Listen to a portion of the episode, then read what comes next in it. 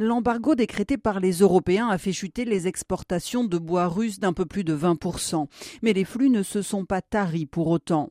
Selon l'agence russe de gestion forestière, le pays a réussi à maintenir ses exports vers 90 destinations. La Russie figurant parmi les premiers exportateurs de bois, l'offensive russe et les sanctions qu'elle a entraînées a cependant bousculé les relations commerciales dans la filière bois. Avant les sanctions, l'Estonie était par exemple un des gros consommateurs de bois russe. 2022, le pays a divisé par deux ses commandes, comme d'autres États qui ont appliqué les sanctions.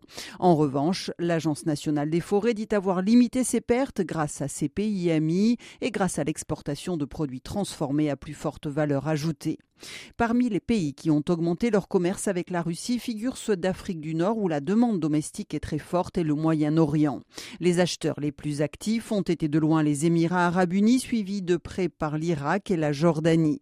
La Chine reste néanmoins un des plus fidèles acheteurs. L'Empire du Milieu reçoit toujours plus de la moitié des exportations russes, même si celles-ci ont baissé l'année dernière de 7% en raison du ralentissement de l'économie chinoise. Autre conséquence de la guerre, une partie des besoins chinois en bois de chêne s'est reportée sur l'Europe, provoquant une tension particulière sur les prix, d'autant que la production de cet arbre n'est globalement pas capable de répondre à la demande mondiale.